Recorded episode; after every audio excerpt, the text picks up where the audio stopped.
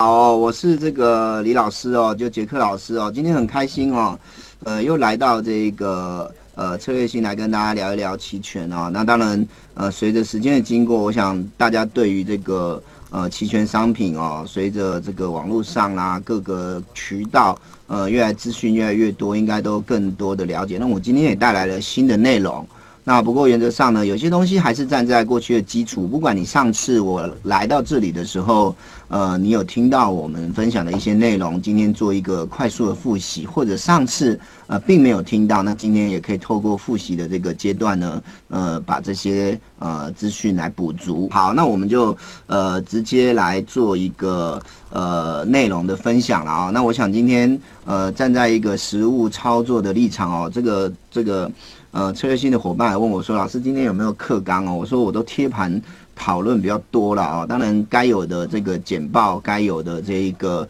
呃内容啊，属于理论基础知识的，我都会准备起来哈。但是呃，整个呃大部分的时间。”呃，都会放在整个行情呃跟策略的结合上面哦，所以呃大部分的东西呢，我都是直接啊叫行情图来做分享哦。那相信呃这个应该对大家在实物操作上会有更多的帮助。那我们就直接来开始哈。那中间有任何问题哈，我停一段时间，我都会。呃，来看一下呃大家的留言，或者说呃考量到节奏的关系，最后的时间呢，呃我再来做一个呃问题的总解答，这样好不好哈？那我们先来看一下哦，还是一样哦，我在各个的大型讲座或者是像直播平台，呃我都跟所有的呃有兴趣对期权来做操作的投资朋友讲了这个定义哦。那期权是一种工具，各位要很清楚的明了这件事情哦，它不是万能的。换句话说，你了解了期权的商品特性、各种策略，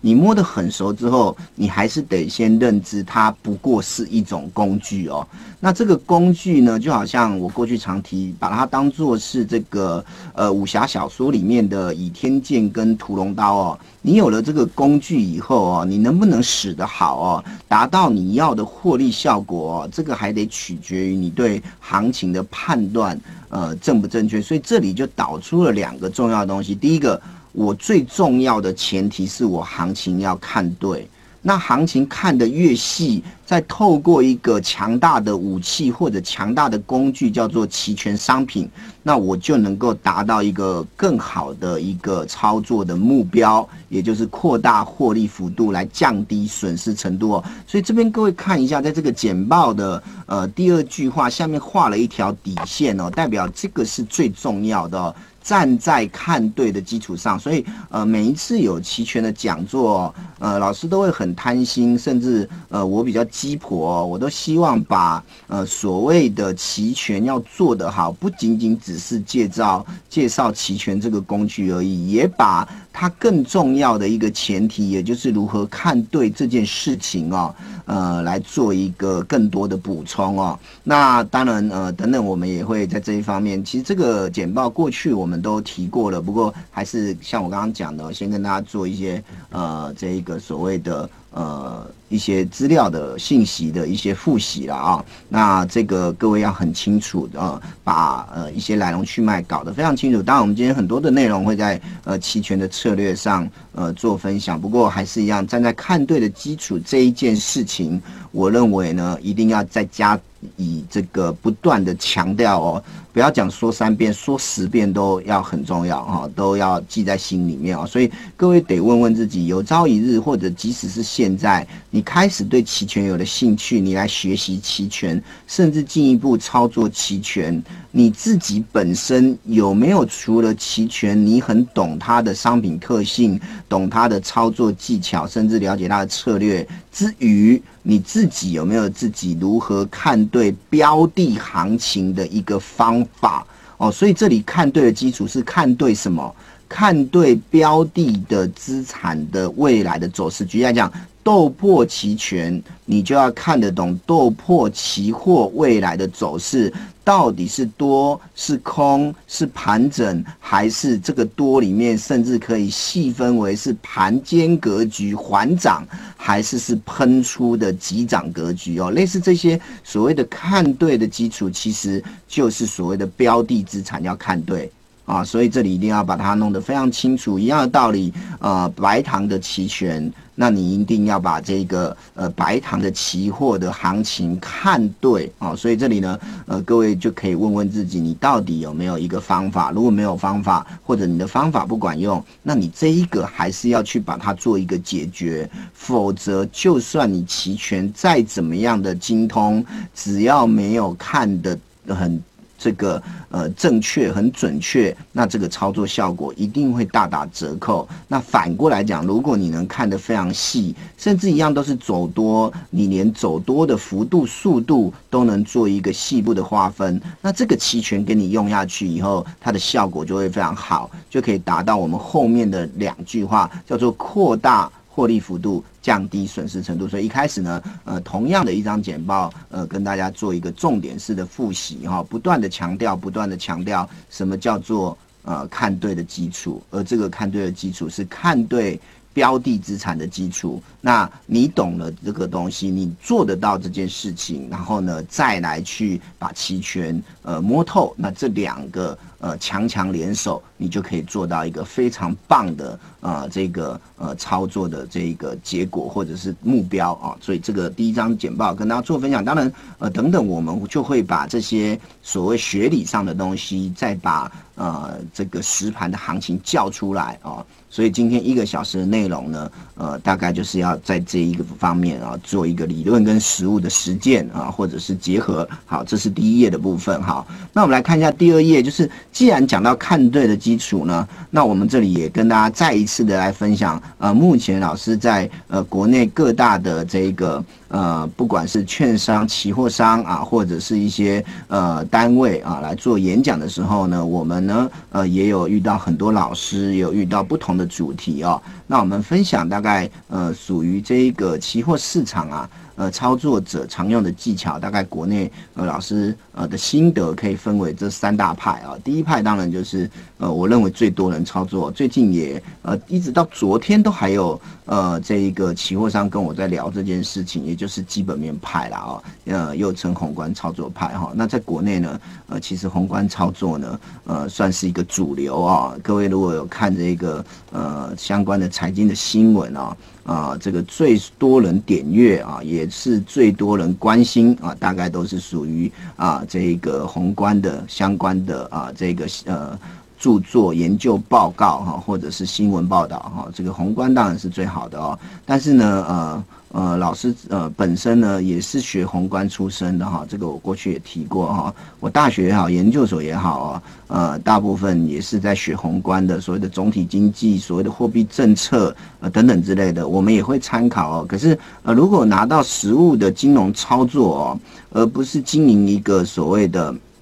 呃这个企业的话哦，在在财务金融操作部分哦。这个宏观操作往往这个呃看得太长太广哦，那各位都很清楚哦，呃，如果你去做呃曾经有做过，你就会发现哦，呃，也许在股价涨升背后哦，呃，或者是说行情价格变化的背后哦，它并没有办法及时在当下呃有一个呃消息面或者基本面的支撑哦，更何况我们在多数的时候可以看到哦。呃，你认为它的经济不好？你认为这一档股票的呃这个呃获利能力等等之类没有改善，可是却发现了不管是指数啊，不管是这一个价格啊，都有出现一个上涨，这方面没有办法从宏观操作去做解释哦。那我就直接举一个例子，各位如果最近有观察国际股市哦，你会发现，呃，最近的整个的呃市场的氛围哦，大家都都把焦点放在所谓的美国的科技股出现了连续两个交易日的重挫，呃，从上个礼拜五开始哦，包含这个过去涨升最快的呃所谓 FANG 概念股哦，那其中呃最让大家觉得。呃，很特别，而且也是领跌的，呃，代表性的龙头的股票，自然就是苹果电脑哦。那这两天呢，苹果电脑啊，呃，这个下跌的幅度哦，可以说是相当的凶猛，也带领了纳斯达克做一个非常大幅度的修正跟杀盘。可是各位思考一件事，呃，整个苹果电脑在两天之前、两个交易日之前跟之后，请问它的基本面有任何的差异吗？可是你可以发现，股价却出现了大幅度的波动哦。那这个东西就呃没有办法哦，用一个基本面的角度来做完整的解释哦。那当然，如果今天有机会，呃，我们可以花更多的时间来讨论，呃，如果甚至把它运用到所谓的杠杆性商品，比如说期货，比如说期权哦。那这个看太长、看太远这件事情，呃，往往更没有办法在这些所谓的杠杆性商品上面得到呃完全的支持哦。所以这个精准度不够这件事情呢，呃，我们认为这个操作上对于人性的考验，呃，跟难度是相当高的哦。所以呃，老师过去对宏观这件事情大概呃都是留呃放在比较参考的位置，而不是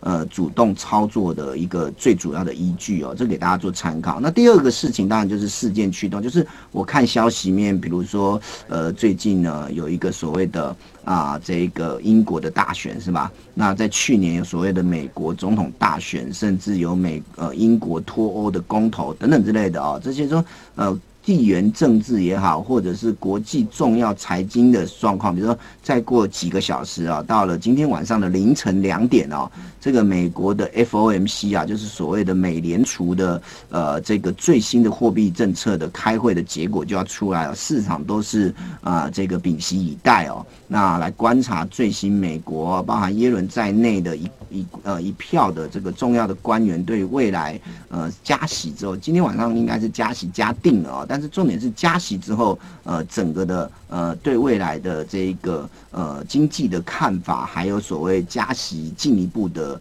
呃这个步骤啊，都要去看点阵图等等这类，这个就是所谓的事件驱动派哦。那事件驱动派，我个人认为有它很重要的弊端哦，就是你不一定能够完整的解读呃这个时事的变化哦。我们就拿过去这一年呐来讲哦，呃，新闻面不断的跟各位强调黑天鹅、黑天鹅、黑天鹅。那你会发现一件事哦，黑天鹅给我们的意义应该是说，如果重要的意外事件发生的时候，将导致原本涨多的股市啊，呃，或者是资本市场做一个大幅度的修正。可是过去这一年刚好，呃，我提到了这几个事件，包含英国脱欧，包含美国总统大选，黑黑天鹅都出现了。但是都不黑哦，各位应该都可以很明确的发现这件事情哦，所以你会发现用事件驱动去做这个主观的操作哦，常常会有很多看不准的呃重大瑕疵存在哦，所以这件事情也只能当做配角哦。那我个人认为，作为一个呃独立的投资人，如果你没有一个足够的资金去掌控你的操作标的哦，比如说你能够控制一档，你是公司派，能够控制一档个股呃公司的股价。啊，或者是你在某一个市场，你是属于主导者。如果你不是这种人，你不是所谓的主力，呃，你只是一个独立的投资人。呃，甚至回到呃很多的市场，你根本没有办法去主导哦，没有人任何人能够去主导呃这一个呃，如果是交易量非常活络的国际型商品的话，那这个时候呢，呃，交易的轨迹呢都能够提供非常好的呃这个侧写啊，